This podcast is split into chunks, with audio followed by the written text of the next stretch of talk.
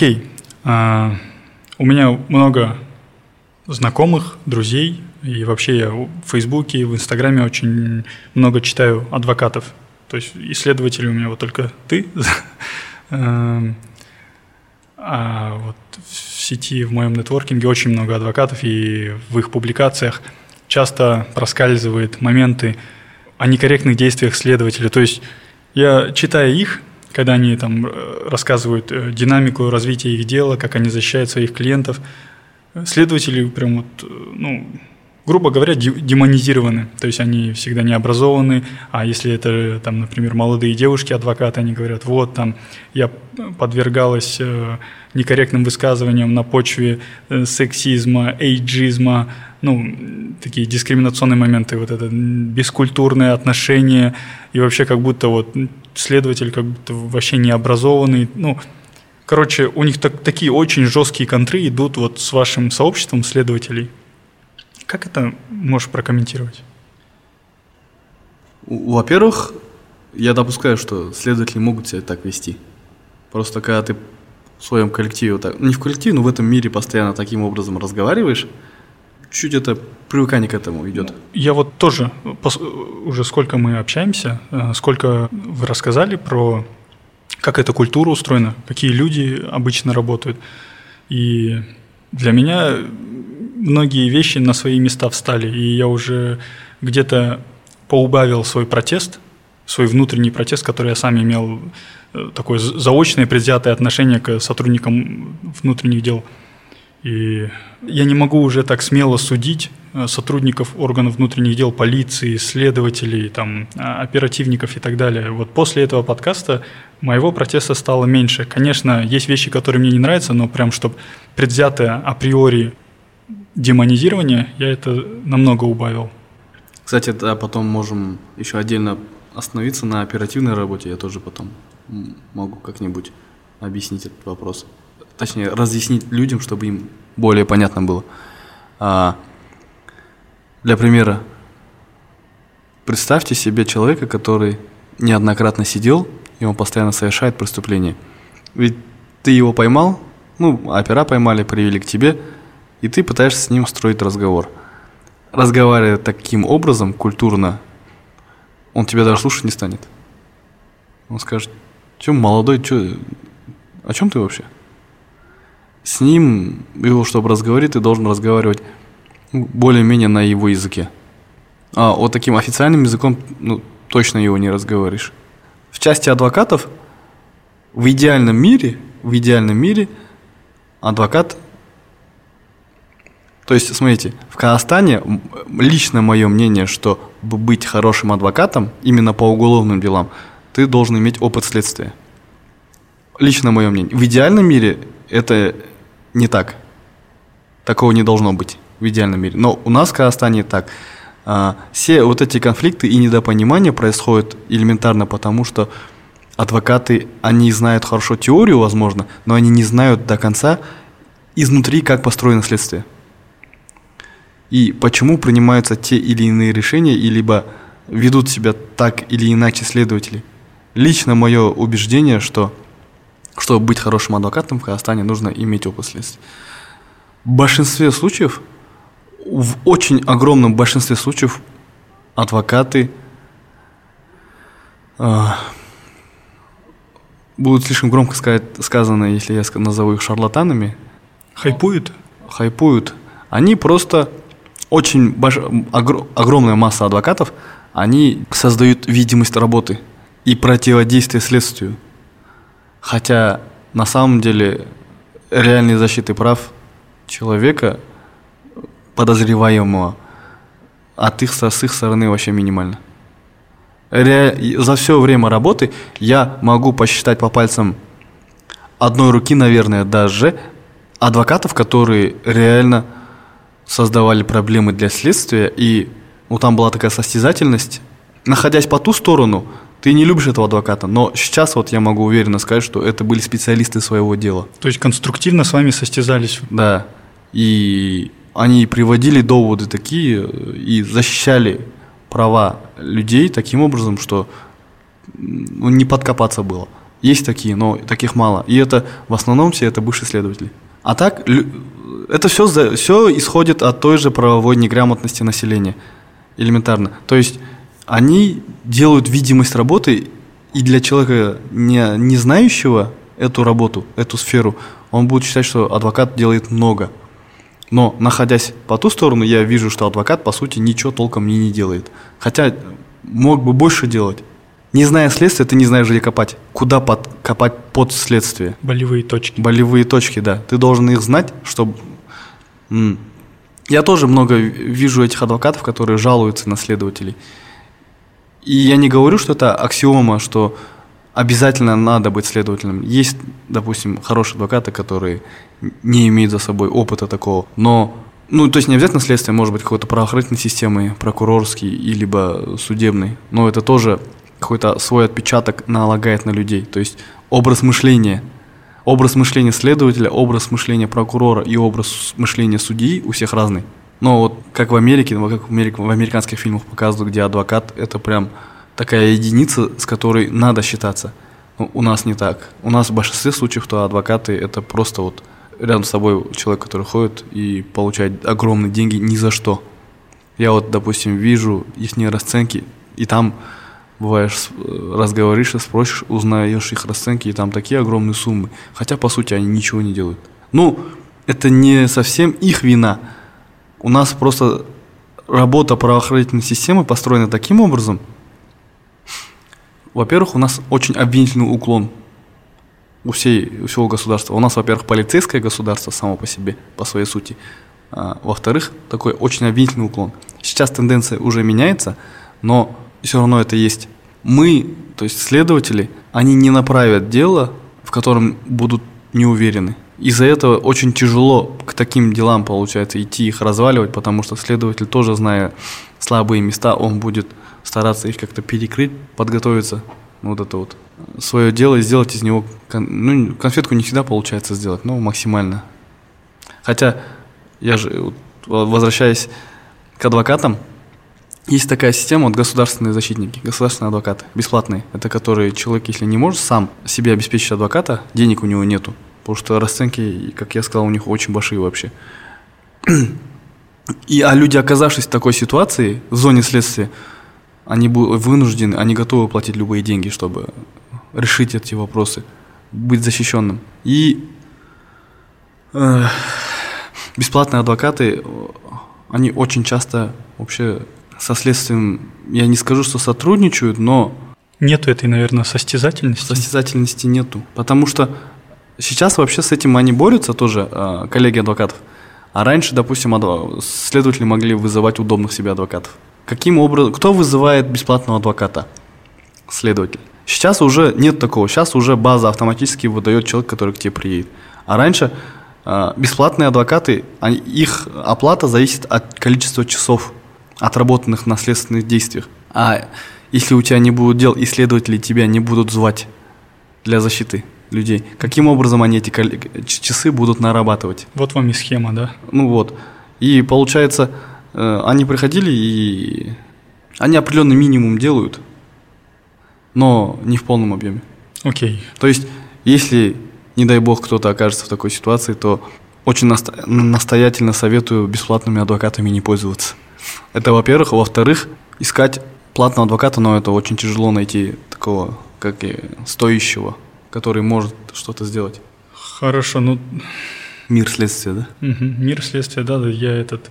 Вначале этот нашей беседы я прям такой, о, вот сейчас поговорим, узнаем кучу нового. Я, не так, что я зову гостя, я уже заведомо знаю, там, чем гость занимается, и пытаюсь тут создать имитацию там, интереса имитацию того, что там, я ничего не знаю, типа, ду, включая дурочку. На самом деле я зову, и даже как слушатель любой может прийти и слышу все эти вещи в первый раз, и, или, например, переосознаю так же, как и вот все слушатели потенциальные. Да. Эм, то есть мы затронули адвокатов, следователей, частично прокурора, судью. Оперативники, что? это же те, кто этот, игроки на сцене бегают, прыгают, скачут, пляшут, делают всю физическую работу, по моему мнению, правильно? Ну, в основном это так. Есть, раньше было, ну и сейчас имеется определенная такая конкуренция между следствием и между операми. А, кто, какая линия важнее? Ну, два основных показателя всей работы полиции – это раскрываемость уголовных дел и э, выход дел в суд. Это вот два основных показателя. То есть показатель следствия и показатель оперской. Есть ведь такое выражение, да, что волка ноги кормят. Так и, по сути, э, к операм это тоже применимо. Опера ноги кормит. Нельзя раскрыть уголовное дело, сидя в кабинете.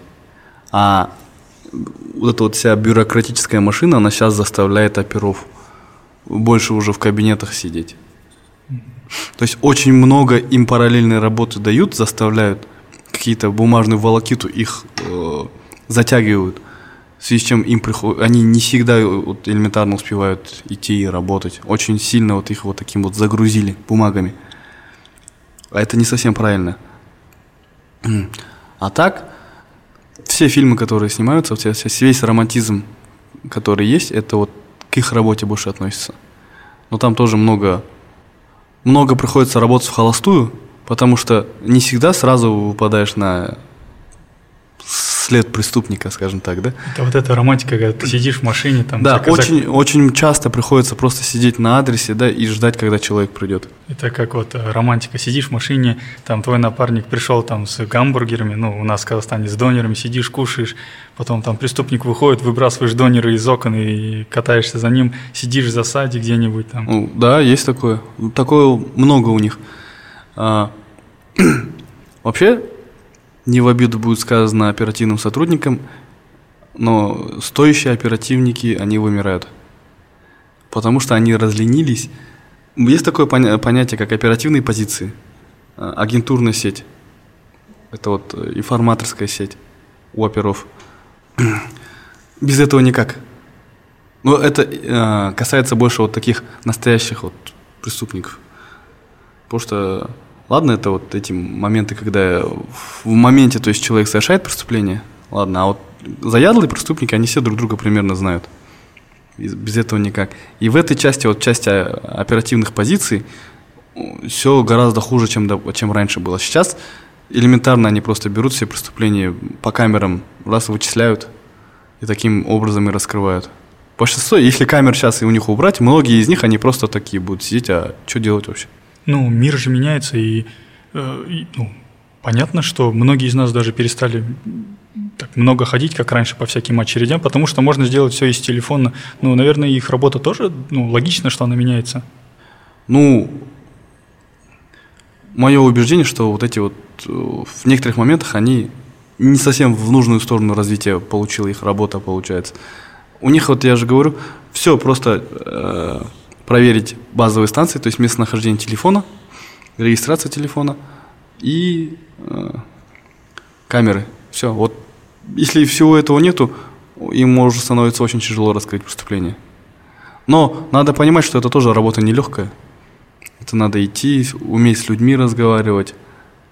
Э, опер не должен быть глупый, опер должен быть умный, чтобы находить нужных людей, нужные места, принципе, знать, где искать. В принципе, все должны быть э, ну, образованные, умны э, в идеальном мире.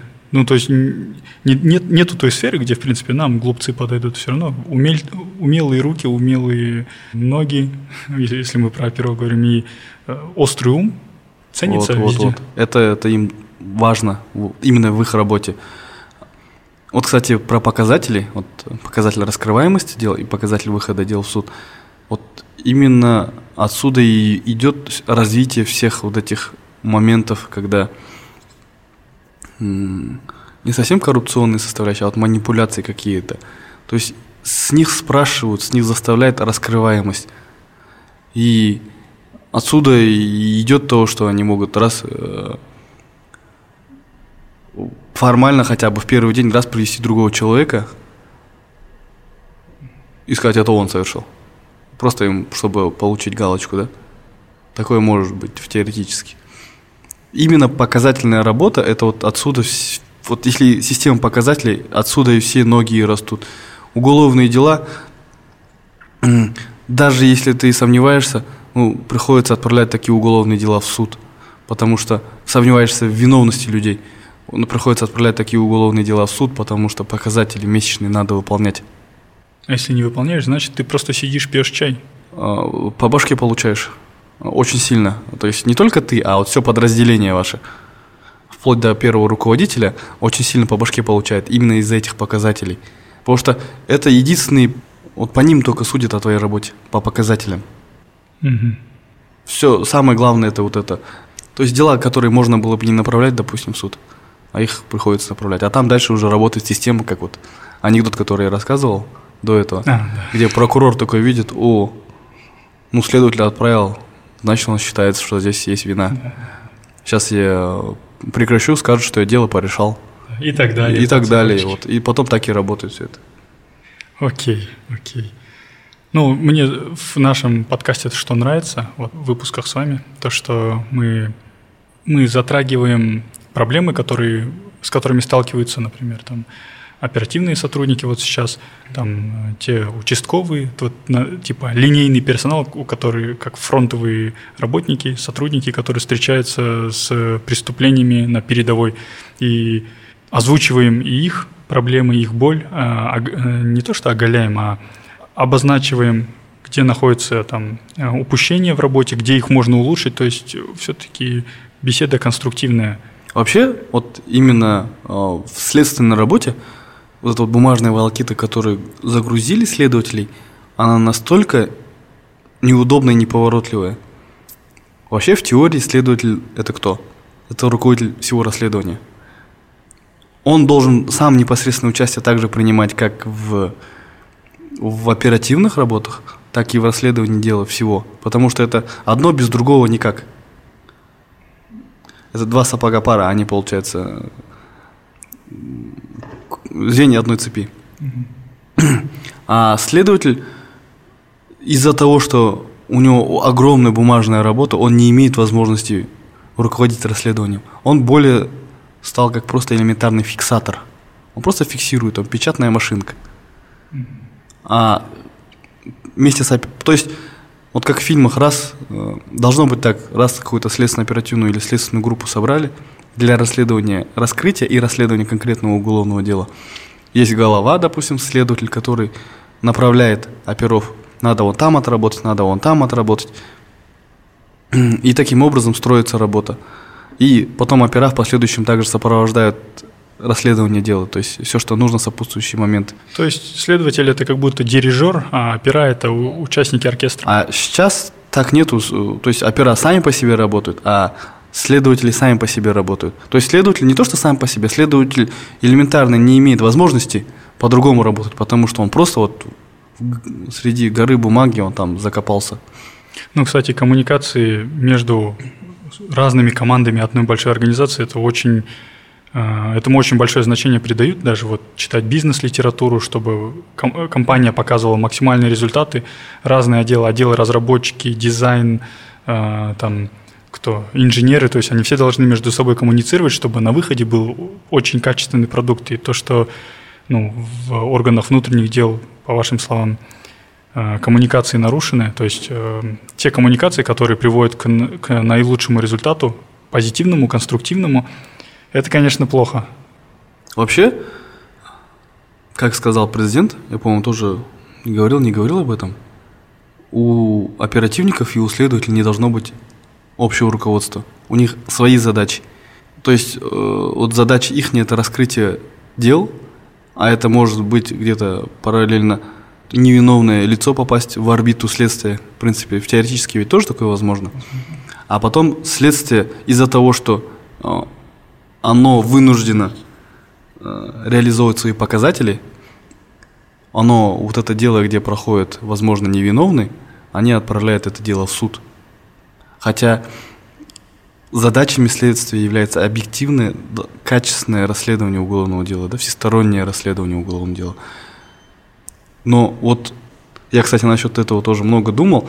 В уголовном кодексе, уголовно-процессуальном кодексе, вот э, в задачи следствия должно, должны быть включены такое, так, такое понятие, как установление истины по делу. А этого нету. То есть э, вот этот обвинительный уклон, он сохраняется. А в моем понимании должно быть следствие как отдельно, отдельным органом полностью, допустим, как в России, как Следственный комитет. А, опера раскрыли дело, даже если они привлекли невиновного, передают дело дальше, следствие, и следствие уже разбирается, и не имея общего руководителя, где а, в основном первыми руководителями являются оперативные сотрудники. Раньше, потому что было такое, что одним из критериев руков... на нахождение на руководствующей должности должен был быть оперативный стаж. Если у тебя оперативного стажа нету, то ты не можешь идти начальником. Сейчас это уже не так обязательно, но раньше было такое. Из этого все, э, из старшего поколения руководителей, они все в основном опера. Угу. И получается, когда у тебя общий руководитель, ты не можешь должным образом э, с оперативниками взаимодействовать, потому что все равно они свое продавливают, допустим, через руков... первые руководители. Как бы этот... Следствие чуть-чуть за...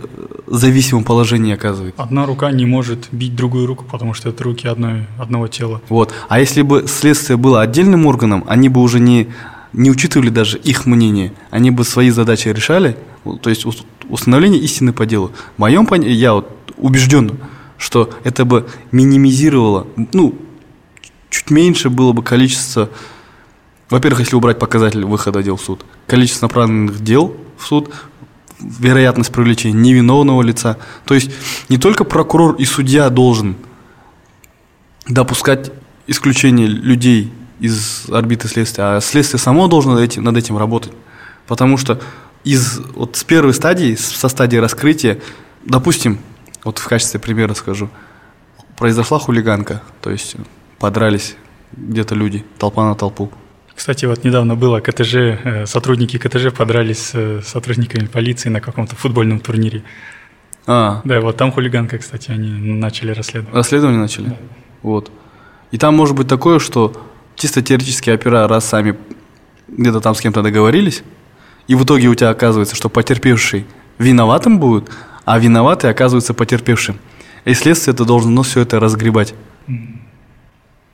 То есть и даже было бы, наверное, неплохо, если бы в KPI следствия добавить э, количество дел, где было истина установлена.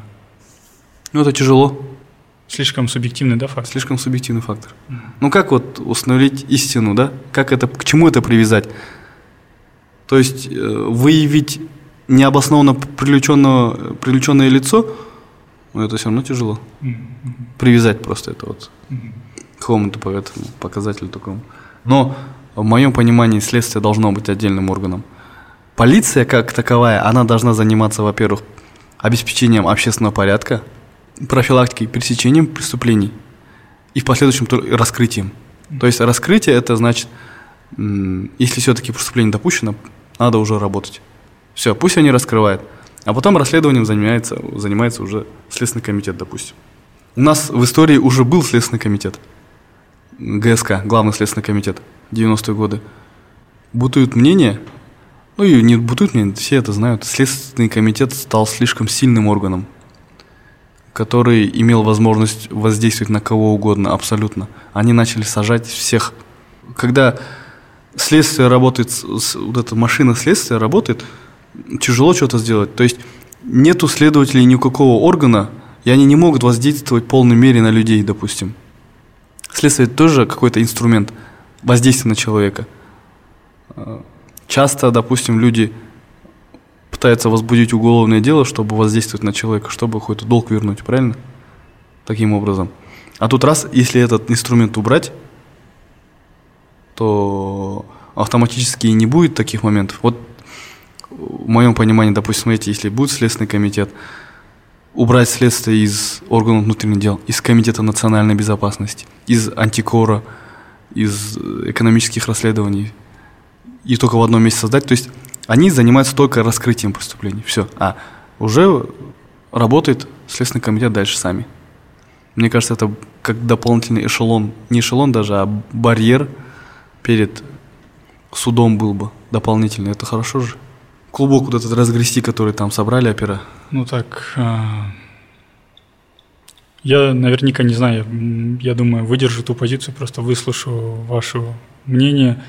И этот, не знаю, я думаю, все-таки спасение утопающих – дело рук самих утопающих, я думаю, э, сами правоохранительные органы должны сами для себя найти решение, как конструктивно коммуницировать, как придерживаться истины, придерживаться порядочности в делах.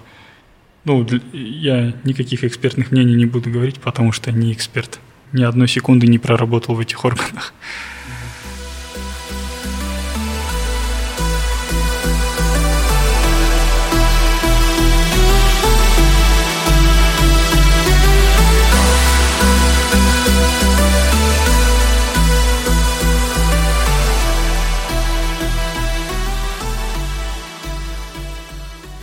Так, если вот отвлечься, тоже мне вот интересно ваше мнение по разным вопросам, и мне интересна ваша позиция, как вы относитесь к отмене смертной казни. То есть у нас более не мораторий, не какая-то временная отмена, а уже прям полное исключение э, смертной казни как вида наказания за совершенное преступление.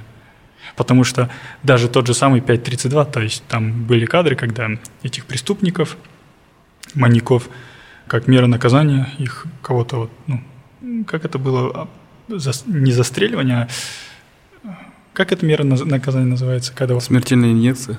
Нет, не инъекции, там их стреляли из пистолетов в степи. А, ну, расстрел? А, вот, расстрел, блин, ай, застрел. Вот, э, как мера наказания был расстрел те маньяки это ну, те еще подонки. У людей некоторых так, такая, может быть, и толерантность к этому возникла, что есть категория людей, по мнению, по субъективному мнению определенной группы, что которых можно расстреливать, то есть они там сами уже решают, кого как, ну, сами определяют меру допустимого наказания для каких-либо там подонков. Вы тоже встречали очень много хороших, нехороших и очень нехороших людей.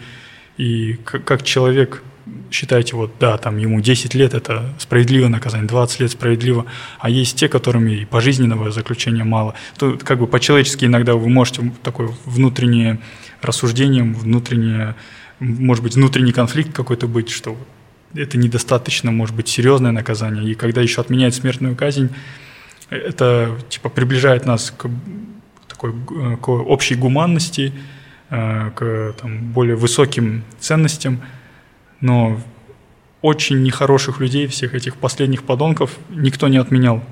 Пожизненное заключение – это является ли адекватным наказанием, либо отмена смертной Альтернативой. Казни, альтернативой смертной казни, либо все-таки некоторых людей ну, земля не должна терпеть да, на, на этом белом свете.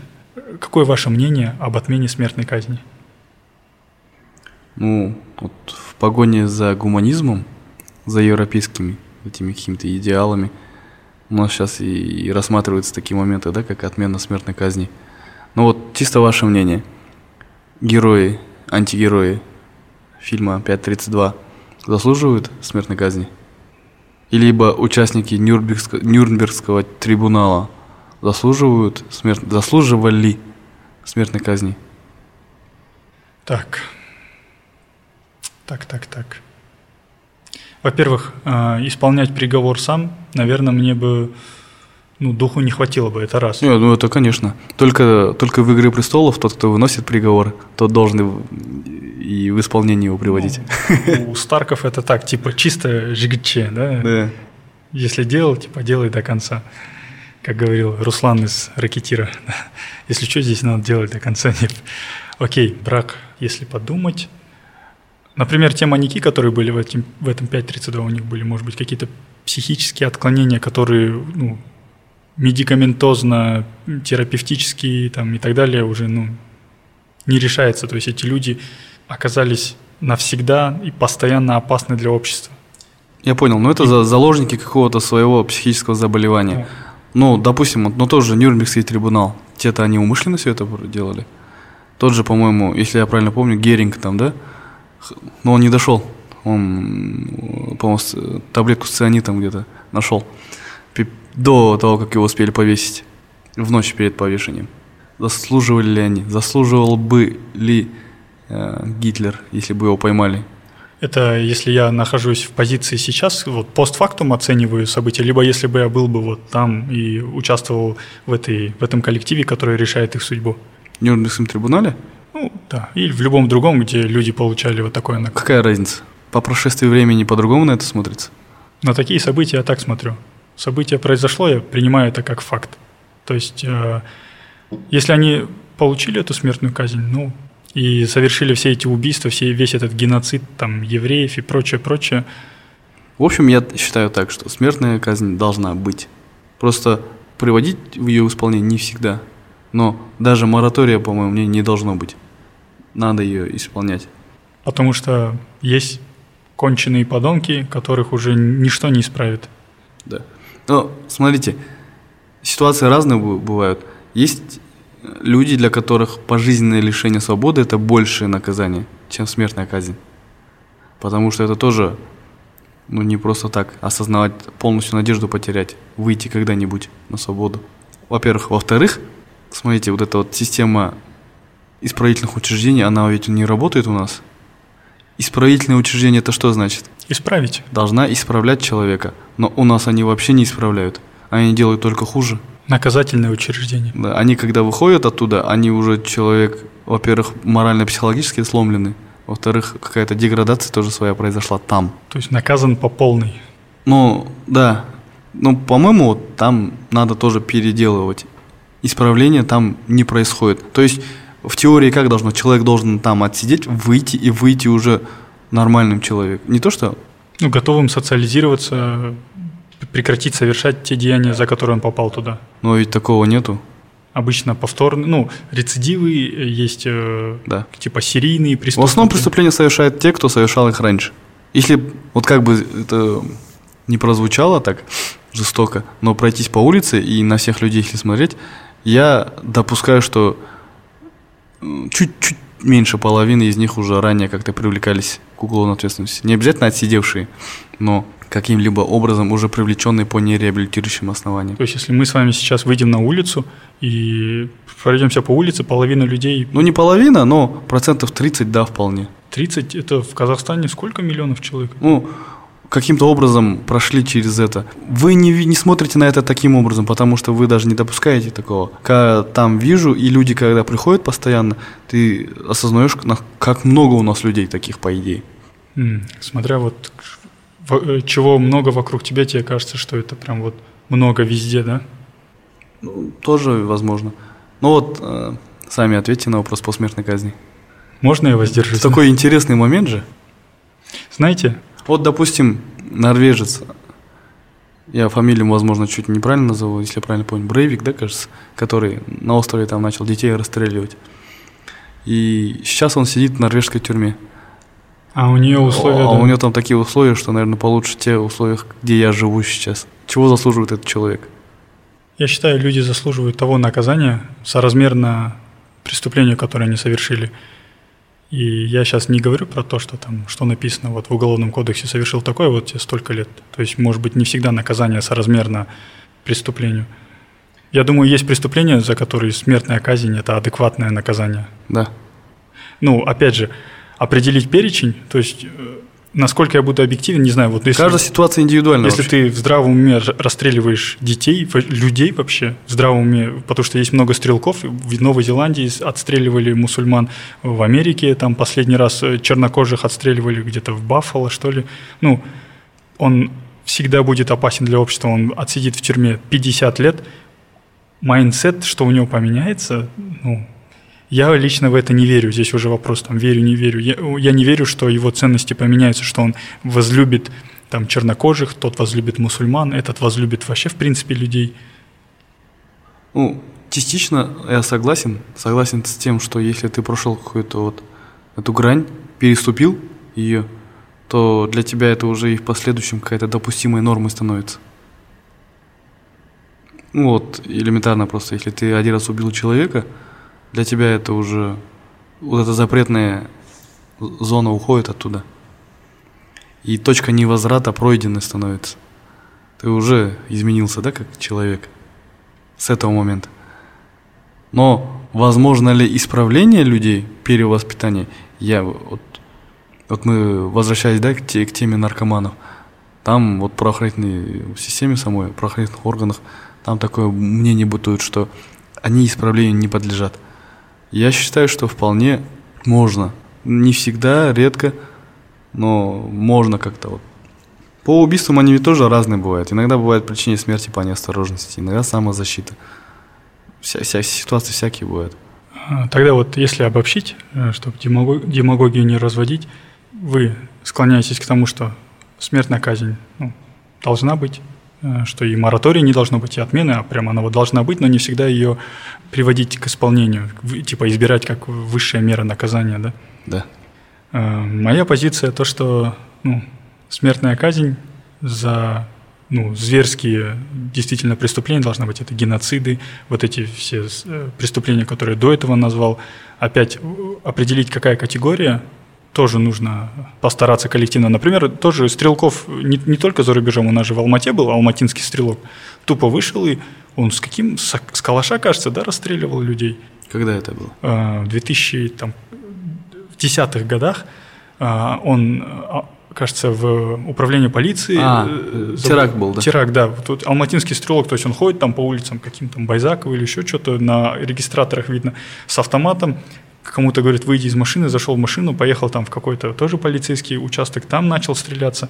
Тогда же после этого начали вот эти заборы возводить, то есть прецедент случился, и сотрудники правоохранительных органов поняли, что они там тоже не в безопасности от таких событий, и вот усиление пошло. Не то, что в безопасности, После этого, после вот этих всех событий, которые в Ахтубе были, в Таразе были, в Алмате были, пришло осознание, что ты сам как объект да. нападения да, да, да. становишься.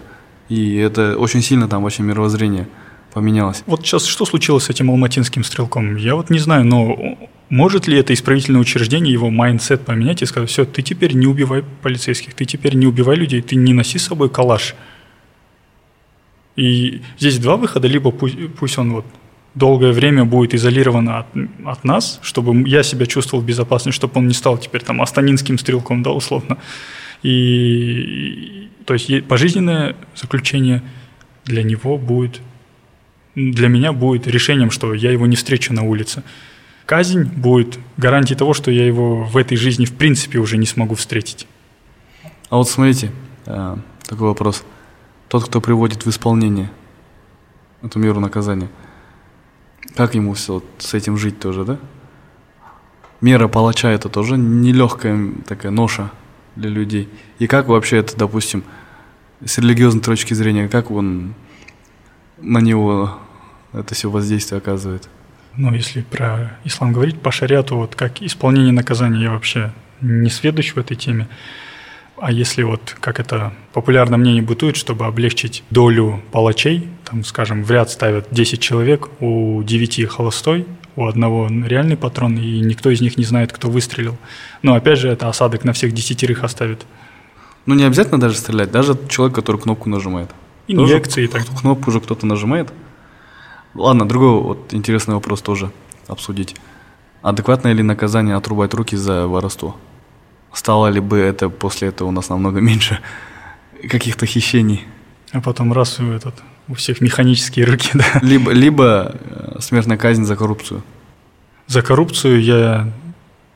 Кстати, я не знаю. Я не знаю. Я, я бы послушал бы больше мнений, послушал бы мнений со стороны вот э, те, кто за, те, кто против.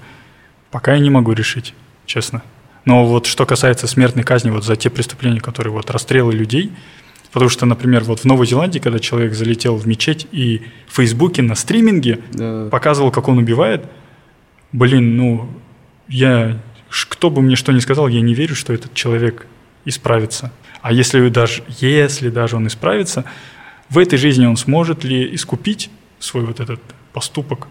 Я тоже в это не верю. Поэтому есть у меня, по моему субъективному мнению, категория вещей, которые я считаю, что здесь типа это адекватная мера наказания. А по поводу вот коррупции, отрубания рук. Ну, отрубание рук вроде в, в Китае такое было, да? А за коррупцию тоже, по-моему, в Китае. А, То есть вот... было ли, э, вопрос по-другому поставим, будет ли это адекватной борьбой для искоренения коррупции? Я вот так скажу. Мерой. А, в продолжение я хочу все мнения выслушать, во-первых. И единственное, что я слышал по вот, вот этой теме отрубания рук за там, коррупцию и так далее, это там комментарии в соцсетях, крики в соцсетях, в Инстаграме и так далее. Но кто привел статистику, кто привел исследования? То есть на серьезном уровне, на конструктивном, адекватном уровне это обсуждение у нас не велось. И если где-то за рубежом велось, я эти, например, исследования не видел. Мне хочется почитать, посмотреть и потом для себя решить, для меня это по-человечески допустимо будет или не будет допустимо. Мне еще предстоит это решить. Но прямо сейчас, если вот ответ здесь и сейчас от меня требует, я скажу нет, но если я что-то исследую, и это, возможно, может поменять мое мнение. Вот я такую осторожную позицию выведу. То есть сейчас меня допрашивает следователь. Я держусь пока что, ребят. Хорошо. Ладно, давайте оставим эту тему. Что-то я этот не, не тот вопрос задал, где я стал уже в роли отвечающего. Оказывается, это не так просто быть э, отвечающим на подкасте. Легко быть задающим вопросы. Поэтому у меня такая удобная позиция всегда перед гостями. Я вот хочу еще одну цитату обсудить. А, я где-то... Бывают же всякие там цитаты ВКонтакте, в Инстаграме, и там было написано, чем больше э, адвокатов в обществе, тем больше несправедливости в этом обществе. Значит, очень много людей, которые сталкиваются с нарушением своих прав, и они хотят э, ну, в правовом поле отстоять свои права. И чем больше адвокатов, значит, тем больше спроса. А спрос рождает предложение. Предложение – это количество нарушений прав. А если какой-то вот аналогичная, знаете, цитата, которая олицетворяет или характеризует как-то вот деятельность следователей? Или это мы можем привести как пример тот анекдот, да, где вот как его сформировал там следователь, потом дает прокурору, прокурор судье, и вот так. Наверное, Вполне, это, да? да, да. Как вы считаете, за это время вы вот семь с половиной лет э, работали, с первого дня и до последнего несправедливости в обществе стало больше? Я не говорю про количество преступлений, про эти цифры, а вот именно несправедливость. Несправедливость? Да. Не совсем понял вопрос. Справедливость вещь такая субъективная. Есть тенденция к тому, что общество исправляется, что вы видите, что там ну. преступники меняются, преступления, характер меняется, либо причины, по которым преступления совершаются, меняются что-то в лучшую сторону, либо мы как общество становимся все печальнее и печальнее, либо есть позитивные эффекты. Не, на самом деле преступности становится меньше. Это, это да. То есть э, статистика, которую постоянно госорганы выдают, это, это правда. То есть я как с позиции следователя могу сказать, что раньше дел было намного больше. Сейчас дел, количество дел на руках у следователя уменьшается. Есть такое. Угу. Окей. А, у меня такой вопрос. Вы уже не работаете, сейчас у вас свое дело, а, в частном секторе двигаетесь. Какие у вас планы или вообще вот какое у вас видение своего будущего? Чем вы собираетесь дальше заниматься? Вот пройдет 20-30 лет, вы в какой-то момент будете, там, возможно, рефлексировать, вспоминать там, свой, свой опыт работы следователем. Возможно, будете в, своем, там, в частной практике это использовать. Какое будущее вы для себя видите? То есть вы, наверное, уже не вернетесь в следственные органы, либо, возможно, вы продолжите развиваться в бизнесе, либо продолжите как адвокат, либо как. То есть к чему этот вопрос? Возможно, кто-то слушает, возможно, даже исследователи, он, как вы сами сказали, каждый себе задает вопрос, а может уволиться – и он вот послушает вас, и может он не так много альтернатив у себя в голове построил, но послушав вас, он подумает, а, а вот это же реальная альтернатива. Человек ушел, уже построил план, уже реализовывает, и как бы ничего плохого не случилось, то есть жизнь, возможно, улучшилась, да? Какие у вас планы, о чем вы мечтаете? Ну, такой момент. Одной из причин, по которой я ушел, это то, что я не хотел жить на какой-то определенный минимум, ну, хотелки обычные, человеческие. Да, элементарно. Но и при этом и деньги я не хотел брать с людей. Из-за этого я как бы ушел, думал, то, что здесь более, больше возможностей для развития. Чем занимаюсь? Ну, юридическая компания, сейчас адвокатская лицензия тоже. Не знаю, свое что-нибудь еще открыть помимо этого. Посмотрим. Тут для сотрудников на самом деле вариант открывать какой-то свой бизнес – я тут Америку не открою, а либо какие-то юридические услуги оказывать. Ну это же, ну это же не обязательно, там дело касается денег, там профессии, семью построить, да, то есть то, то удовольствие, да. какие-то серьезные отношения, которые, то удовольствие построить серьезные отношения, которые не могут себе позволить сотрудники. Даже не вы, не так прям, ну элементарно. Дети будут, и участвовать полноценно, полноценно участвовать в воспитании детей.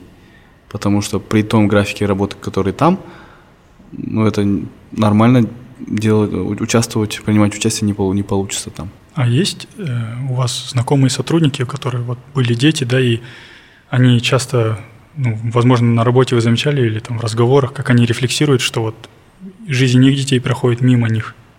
Да, постоянно это такое. Потому что, ну, смотрите, он утром уходит, ребенок еще спит. Ну, или только проснулся. Или а вечером приходит, ребенок уже спит. И все. Вот так и ребенок потом растет, растет, растет, а ты и не замечаешь этого толком. И, возможно, то есть у, них будут семейные проблемы, вот эта трагедия, да, то, что отцы и дети друг друга не понимают, они друг для друга, чужие люди, они не знают друг друга. Как... Ну, не прям чужие, но сто процентов будут какие-то определенные проблемы. Но проблема отцов и детей, мне кажется, это она была, есть и будет всегда. Окей. Э, у меня, в принципе, я все, что хотел спросить, спросил. Я даже оказался чуть-чуть под некоторыми вопросами сам. Оказывается, это не, не так уж просто э, участвовать в подкасте, раскрываться. Я вот буквально на одном вопросе уже так замялся. Э, ну, серьезный вопрос на самом деле. Я рад, что вы пришли. Рад, что вот так можете откровенно и конструктивно, самое главное сказать, мы уже несколько раз подчеркивали, задача не стояла кого-то обхаять, обкритиковать, показать все там уязвимые стороны и на этом уйти, да, то есть нагадить и, и все, и вот нюхайте, а смотрите на это.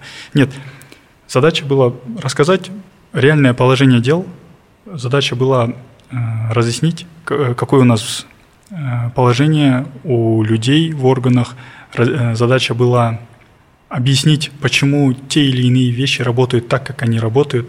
Задача была приоткрыть двери и показать кто эти люди, которых мы так боимся, не доверяем? Кто эти люди, которые носят эти погоны? Откуда они приходят? Какой у них, какой у них бэкграунд? Какие они по характеру? Как они решают свои проблемы и как они живут? И я надеюсь, что наш гость Мади, он смог все это в полной мере преподнести, рассказать. Я думаю, если после прослушивания этого подкаста наши слушатели будут отправлять дополнительные вопросы, типа «А вот что он думает об этом, почему он не ответил на это, почему он не рассказал это. То есть все могут написать это. Мы, если наберется там еще 10, 20, 30 вопросов, которые такие очень глубокие, можно будет позвать Мади еще раз. Я думаю, Мади открыт. Да, конечно. Вот. А, спасибо, Мади, что пришли. Мы сколько? Два раза собрали, собирались, уделили на запись около 5-6 часов суммарно.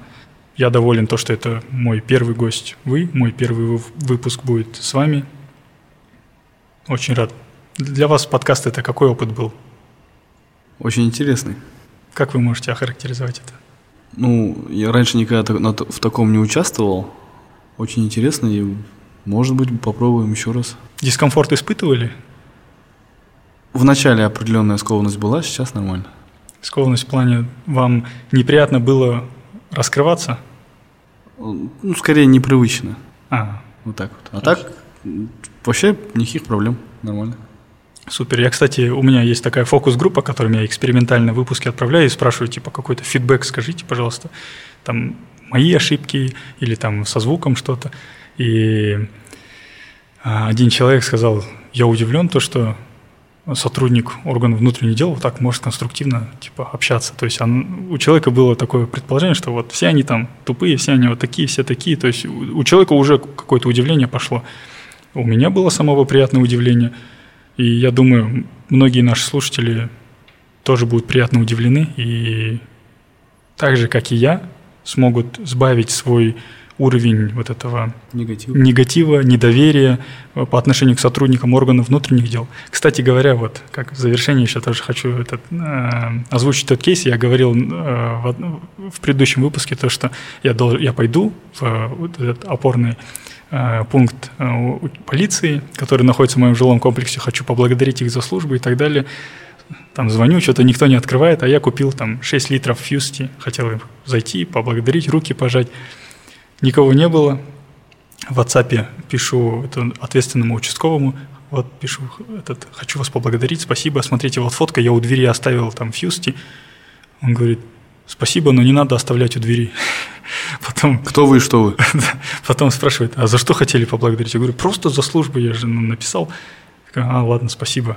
Я такой, а, ясно. То есть мало того, что мы уже испытываем тревогу и недоверие, когда они вокруг нас такие, оказывается, есть ответная реакция, когда сотрудники органов внутренних То дел самое. испытывают то же самое по отношению к нам. И если есть слушатели, которые, ну, возможно, произвели какую-то переоценку ценностей у себя в голове, то если, сходите вот в бли- ближайший пункт полиции, купите сушняк, купите донер, угостите ребят и просто поблагодарите их. Если мы так помалу начнем, то с мелочи, с мелочи как-то будет, надеюсь, это меняться. Спасибо, Мади. Всегда пожалуйста. Это был Окей. хороший опыт. Окей, для меня вообще тоже супер. Спасибо, всем до свидания, до скорых встреч. Пока. До свидания.